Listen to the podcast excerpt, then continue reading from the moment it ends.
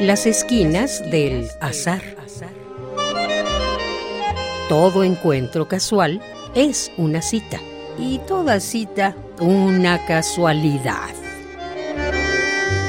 Diálogos con Oscar de la Borbolla.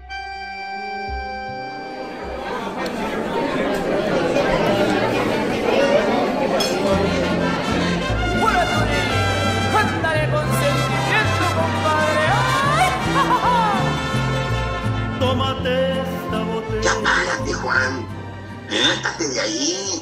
Vámonos. Ay, no, Oscar. ¿Para qué? A ver, ¿Cómo ¿para que qué? para qué? Pues para que lo intentes de nuevo. Ay, no, no, no, no. Ya lo he intentado de mil maneras y ninguna funciona. Y pues yo digo que, pues ya ni modo. Ni modo. No, Juan, ¿cómo que ya ni modo? No te Sí. rindas. Deja esa frase de derrota. ¿Cómo que ni modo? Ay, ni modo. Pues es que no hay mejor frase ante la adversidad, ¿o sí? Pues, ¿qué te pasó, Juan? Mira, primero lo intenté de un modo y nada. Y luego lo intenté de otro modo, echándole más ganas, según yo, y haciéndolo mejor, ¿verdad? Según yo. Y nada. Y luego una tercera vez, y otra vuelta, y otra vuelta, corrigiendo, según yo, todos mis errores y usando las mejores estrategias. Y nada de nuevo. Siempre el resultado es nada, nada. Por eso es la mejor frase. Pues ya que, ya ni modo. No, hombre. Estás en el caso típico de la indefensión adquirida. ¿Qué, qué, qué, qué, qué, qué?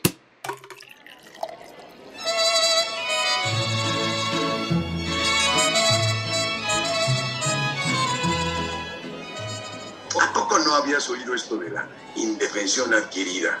Ay, no, eso es muy conceptual. Bueno, me suena, lo he escuchado por ahí, pero la verdad yo no sé qué es eso. Pues es precisamente eso que sientes y por lo que has venido a tirarte aquí en la cantina más popular de México. Esta Ajá. cantina que se llama Ni Modo. Sientes que hagas lo que hagas, el resultado negativo no varía. Y por eso te sientes indefenso, como si no tuvieras control sobre tu vida.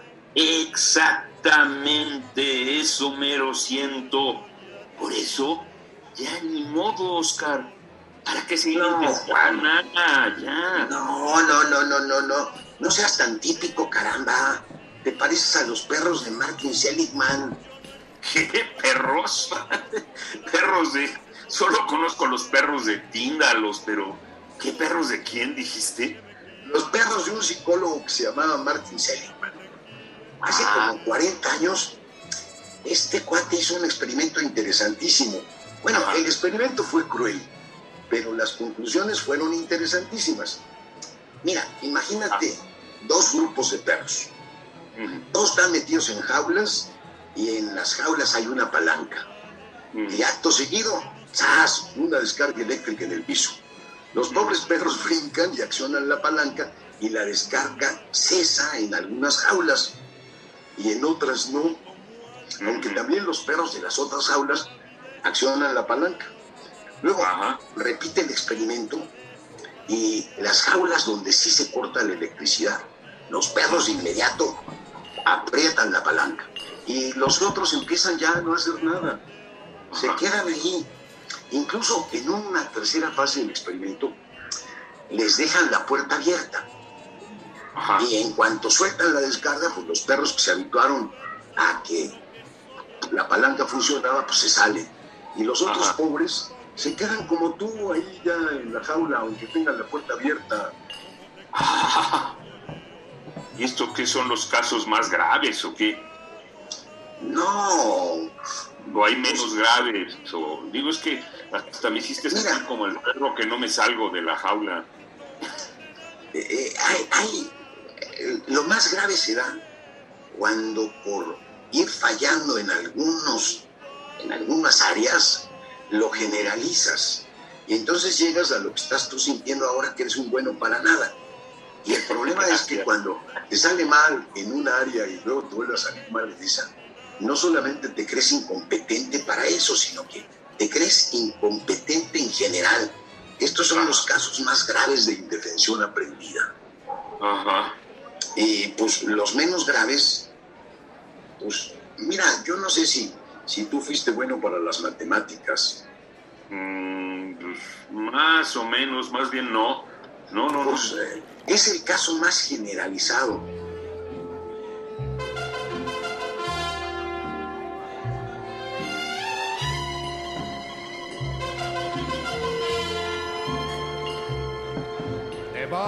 Porque yo quiero que te vayas. A la hora que yo quiera te detengo.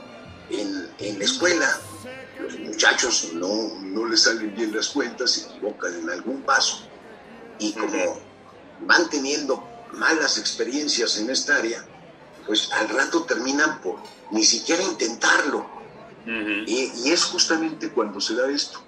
Yo, a mí me salían bien las cuentas, pero lo que no se me daba era la pronunciación del inglés. man. Ay, qué raro. Ujú. Pues soy monolingüe. Nunca pude con la conjugación del verbo to be. To be. Lo que pasa es que es muy confuso porque es ser o estar. Por eso, to be or not to be. Es No, ser pero o fíjate, estar no pronunciación estar. está buena.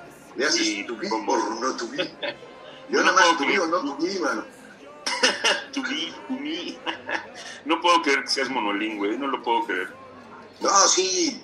Te digo que la, la indefensión adquirida hace que vayamos abandonando, pues, los mismos aspectos del conocimiento de la vida, no porque seamos incompetentes necesariamente, ¿eh? sino Ajá. porque nos, de antemano, nos asumimos, pues, como incapaces. Y es lo malo de esto es que ya no volvemos a intentarlo. Como los perros que ya no se salen de la jaula aunque esté abierta. Ay, me estás haciendo que me identifique, mi querido Oscar. ¿Tú crees que yo, si lo intento yo por cuarta vez, porque te dije que lo intenté tres veces, podré en el cuarto o en el quinto intento salir de esta? No, pues quién sabe, Juan.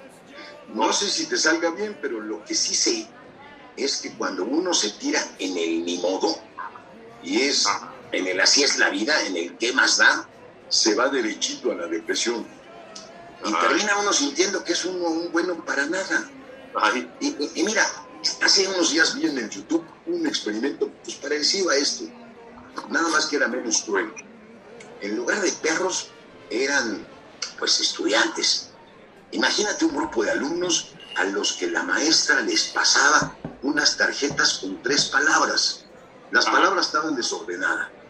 Por ejemplo, en lugar de decir casa, decía sac. ¿no?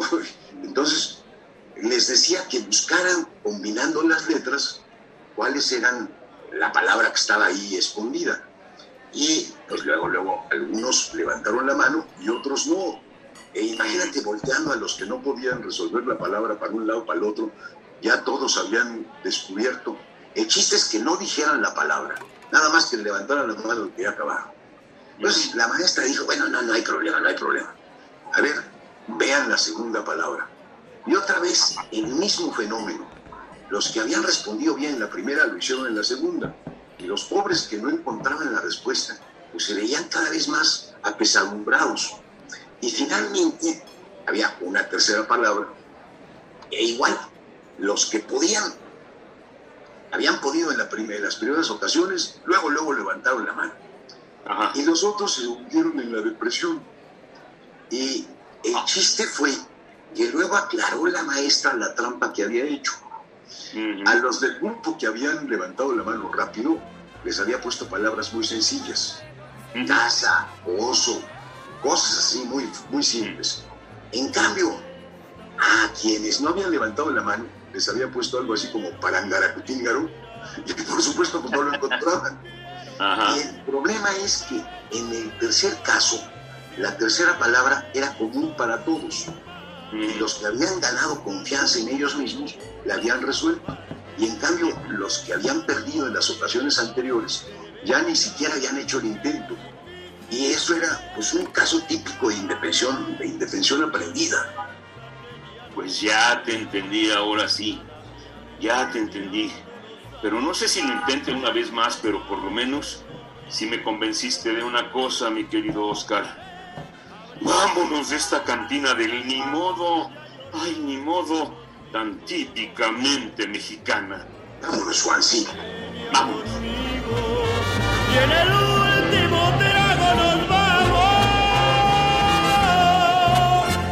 Radio UNAM, en colaboración con la Facultad de Estudios Superiores Acatlán, presentó Las esquinas del azar. Todo encuentro casual es una cita y toda cita una casualidad. Voces Oscar de la Borbolla y Juan Stack. Operación Francisco Mejía. Producción Rodrigo Aguilar. Radio UNAM. Experiencia sonora.